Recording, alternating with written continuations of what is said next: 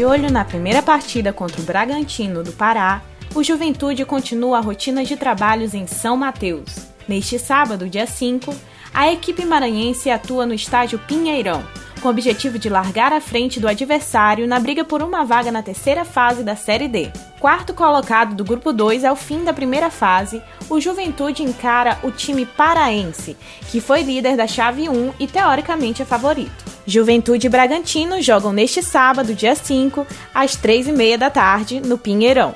Também neste sábado acontece a última etapa do Maranhense de kart.